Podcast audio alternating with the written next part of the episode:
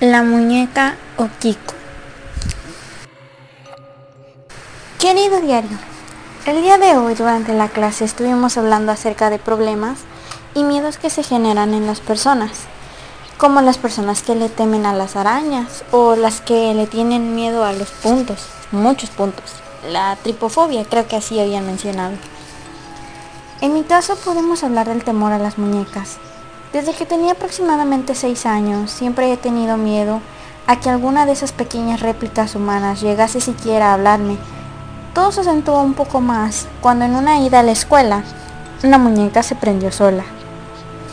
En ese momento no le tomé tanta importancia, sino hasta que mi hermana menor, la dueña de las muñecas, me comentó que esta no contaba con pilas, por lo cual lo puedo sumar a mi lista de experiencias paranormales una muy larga lista. Al momento de hablar acerca de las fobias y miedos, muchos compañeros se burlaban de mí. Pensaban que era porque veía películas estilo Annabelle o Chucky, que bueno, sí están relacionadas, pero no es del todo verdad, ya que mis miedos son más relacionados con que si ellos llegasen a moverse solas o tuviesen pequeños pensamientos de asesinato o estuviesen poseídas, existirían tantas opciones que podría asustarme más si descubro que existen más de las que ya sé. Eso me recordó una historia acerca de una muñeca maldita, o quizá un muy grande misterio.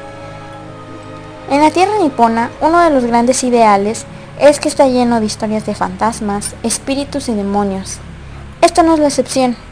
El caso de la muñeca Kiku se cree que ocurrió hace aproximadamente 80 años, cuando en un pequeño pueblo de la época existía un joven llamado Eikichi Suzuki, de una familia un poco pobre, el cual tenía que trabajar muy duro para poder ayudar a su familia con los gastos, pero sobre todo para tratar de apoyar a su pequeña hermana, que, al ser muy pequeña, no podía trabajar tan duro como el resto de la familia. Lamentablemente, un día la pequeña niña contrajo una enfermedad terminal, lo cual obligó a mantenerse mucho tiempo en reposo. El hermano, al ver que su hermana sufría mucho, decidió ahorrar para darle un regalo que pudiese ayudarla a esforzarse un poco más para salir de esa enfermedad. El niño, al haber ahorrado lo suficiente, fue en busca de algún juguete y entre tantos juguetes optó por una linda muñeca de porcelana de unos 40 centímetros, con un hermoso cabello a la altura de los hombros, y aparte usaba un hermoso kimono japonés referente a la época, pero lo que también le llamó la atención fueron los ojos de la muñeca que parecían observarle profundamente. La hermana menor, Kukiko, amó a la muñeca desde el instante en que lo vio, volviéndose así su inseparable mejor amiga, bautizándola como Okiku.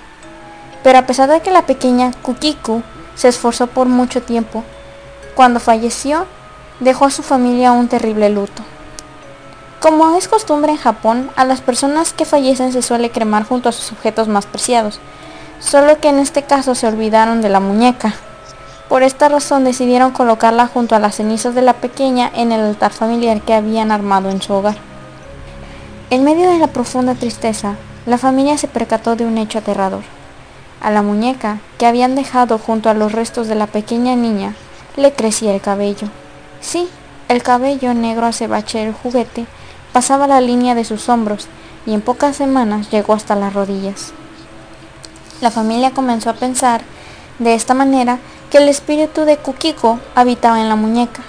Desconcertados por lo que le sucedía, atinaron a cortar el cabello, pero este volvió a crecer. Durante la Segunda Guerra Mundial, la familia emigró y dejó a unos monjes del templo Maninji a cargo de la muñeca. Incrédulos, estos aceptaron y al cabo del poco tiempo tomaron como tarea habitual cortarle el cabello. Hasta el día de hoy, la muñeca sigue en el templo y es visitada por miles de curiosos que gustan de comprobar con sus propios ojos a la tenebrosa muñeca. La muñeca aún permanece en el templo, en la prefectura japonesa de Hokkaido, donde cada año curiosos van a buscarle para tratar de comprobar el hecho, y aunque el día de hoy algunos aseguran que no solo el cabello sigue creciendo, sino que la muñeca también, o que los labios que se encontraban un poco entreabiertos dando una ilusión de tener vida propia. Y aunque Ukiko no es la primera muñeca de la que podemos hablar a la que le tengo miedo, ya que es, no es la primera que esté capturada por un espíritu, ya que también está conocido el caso de Ananabel, pero... ¿Tú le tienes miedo a las muñecas?